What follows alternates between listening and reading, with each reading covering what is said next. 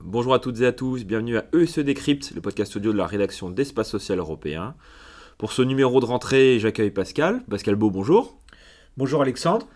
Pascal, on va aborder ensemble pendant une dizaine de minutes ou un peu moins l'ensemble des chantiers qui vont euh, occuper l'actualité jusqu'à décembre, peut-être un peu au-delà, parce qu'évidemment après il y aura l'élection présidentielle qui se profile très rapidement.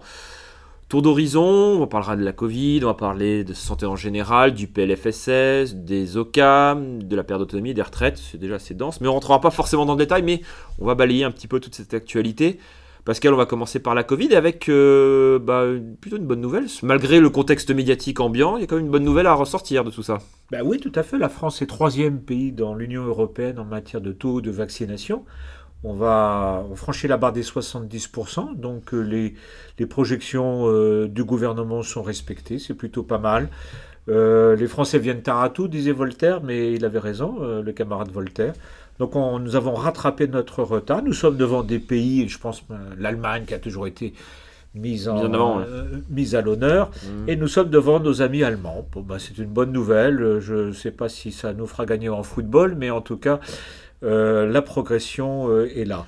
Alors, il y a l'actualité médiatique sur le pass sanitaire, mais je pense qu'il ne faut pas que l'arbre masque la forêt d'une certaine réussite nationale, avec en plus la bonne nouvelle, c'est qu'il semblerait qu'il y ait une forme de décélération Hein, euh, de la propagation du variant Delta euh, dans les populations jeunes. Euh, voilà. Donc c'est peut-être la fin de l'été. On verra avec la rentrée scolaire, la rentrée dans les entreprises et les administrations. Soyons prudents. Mais plutôt, une bonne nouvelle. Et comme quoi, même si ça avait été un petit peu compliqué au démarrage, finalement, la, la coordination des différents acteurs, bah, ça aura quand même bénéficié au final. Bien sûr, bien sûr. ça aura été plutôt positif. Bon, bah, tant mieux. Tant mieux. On continue sur la santé? La santé générale, bah, euh, l'assurance maladie, bah, les sujets. Alors cet été, on, on, la parole. Évidemment, tous les chantiers que nous on va aborder dans ce podcast seront évidemment détaillés dans le numéro d'Espace Social Européen qui sort ce vendredi. Hein, et nous invitons tous nos lecteurs, nos abonnés à, le lire attentivement. Sur l'assurance maladie, bon, en dehors de la Covid qui mobilise quand même un grand pan de leur activité, forcément, euh, bah, l'autre grand sujet, ça aura été la, la signature de l'avenant 9 cet été. Ça n'a pas été toujours très très simple comme euh, négociation, euh, Pascal, parce qu'on ça a duré au final euh, quasiment 9 à 10 mois. Il y a eu une pause, alors à la fois parce qu'il y avait un risque de non-accord fin 2020, puis en même temps il fallait ajouter les élections aux URPS qui ont un petit peu parasité le dialogue entre les différents partenaires conventionnels.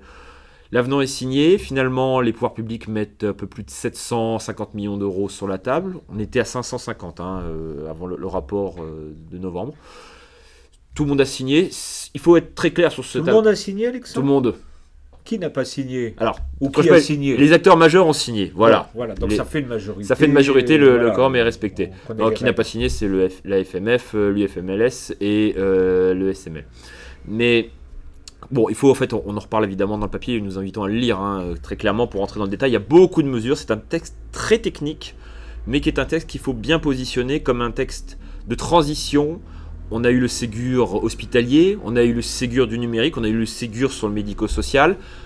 Il faut être tout à fait honnête, ce n'est pas le Ségur du monde libéral qui était promis euh, originellement en juillet de l'année dernière. C'est un, c'est un texte de transition parce que de toute façon, et ça les partenaires conventionnels euh, et la CNAM sont, sont, faits, le Ségur, ça, s'appelle la négociation conventionnelle de la convention médicale. Donc ça, ça sera en 2023. À ce moment-là, on redéfinira peut-être les modalités de, prise en charge, d'organisation euh, de la médecine de ville. Donc c'est un test qui fait la transition euh, d'ici 2023 et il faut pas lui prêter plus grande ambition que cela. il est déjà très bien dans les mesures qu'il intègre. Oui, je, voudrais, je me permettrais d'ajouter un mot. Vous savez que euh, à peu près la moitié des dentistes et un tiers des médecins généralistes vont devoir rembourser l'assurance maladie des aides, le fameux DIPA, Hein, vous savez, les aides au moment perte d'honoraires de sous-activité et du confinement. Tout à fait.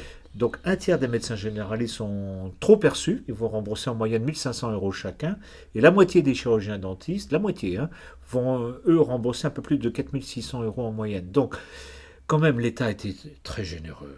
Hein, mais je sais que c'est politiquement incorrect de dire ça. En France? Nous sommes dans un drôle de pays, Alexandre. Oui, un pays ultra libéral. capitaliste, horreur, requin, machin. Bon, euh, là, quand même, une bonne partie des professions de santé ont tiré très correctement leur épingle du jeu, tant mieux pour eux. Il faut rembourser peut-être à la CNAM quelques sous. Le trop perçu, on dirait. Voilà, car elle en affiche trop besoin. Voilà. On va parler, on va parler de sous, on va parler à l'étape suivante, qui est comme un sujet qui nous occupe chaque année, euh, et celui-là est un petit peu particulier parce que c'est le dernier avant l'élection présidentielle, c'est le PFSS. Pascal, euh, alors on va pas dire qu'il est inédit, ou alors si, peut-être inédit par l'ampleur financière. Ah oui, oui, oui, oui, oui. on sera à nouveau sur des étiages de l'ordre de 7 à 8%. Hein.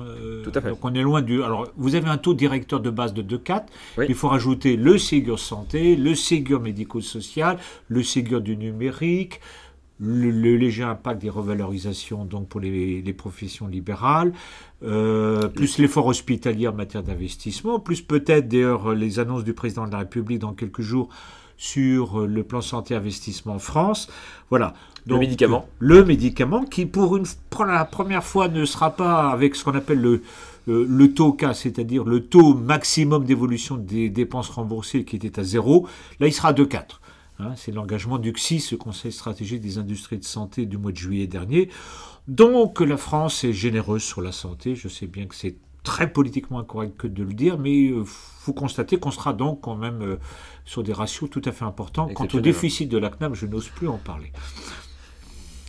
Sur les autres mesures, après, euh, comme on l'a dit, c'est au fur et à mesure, en fonction des sujets. Alors, peut-être faire un lien, par exemple, avec la question de la perte d'autonomie, ah parce bah qu'on attendait une grande loi, et Dieu sait qu'Espace Social Européen a couvert ça depuis des, mois et des années, et tout semblait, il y a encore peu de temps, il va envisager euh, trouver une fenêtre de tir parlementaire, mais finalement, il n'y aura a priori pas de fenêtre de tir parlementaire. Il y aura quelques mesures dans le PLFSS, dans le PLFSS mais, ce ne sera pas le, grand soir, comme dirait l'autre. Hein. Il y a quand même un problème politique, Alexandre, sur cette histoire, parce que Jospin, déjà en 97, puis Sarkozy, euh, Rosine Bachot était placé pour dire quand même qu'on lui avait tiré euh, le tapis sous le pied.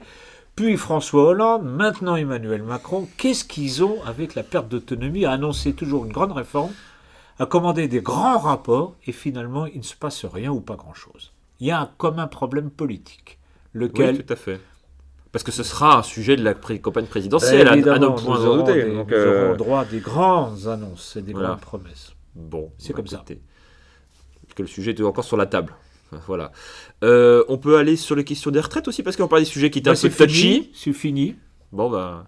Capri, c'est fini. Mais... Ah, non, non c'est pas Capri, mais voilà, les, partenaires sociaux à l'unanimité, même le patronat s'y est mis pour dire non, niet à la concertation, niet donc forcément à la réforme. Donc on en parlera pendant l'élection présidentielle. Voilà. Terminé.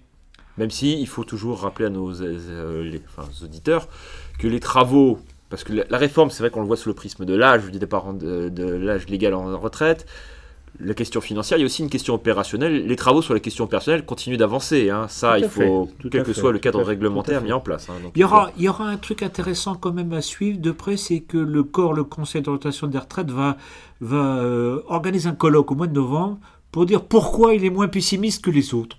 Je trouve ça assez, assez rigolo. C'est une première. Parce qu'en général, tout le monde nous, nous, décrit une France apocalyptique. Eux, ils disent non, attendez, nous, on a fait des prévisions, des projections pas trop graves. Et on va faire un grand colloque pour vous expliquer pourquoi on estime qu'il faut être moins pessimiste que ce qu'on entend sur la place publique. Bon, Bon, on va suivre ça, Alexandre. Tout à fait. Euh, Alexandre, dites-nous un mot des OCAM. oui, un dernier sujet, les OCAM, l'actualité des OCAM qui s'annonce aussi particulièrement dense. Alors, on a eu un été euh, qui avait commencé par, euh, même un printemps qui avait commencé avec l'installation des dispositifs de la protection sociale complémentaire dans la fonction publique, qui était quelque chose qui va quand même pas mal faire bouger les lignes euh, sur le marché des complémentaires.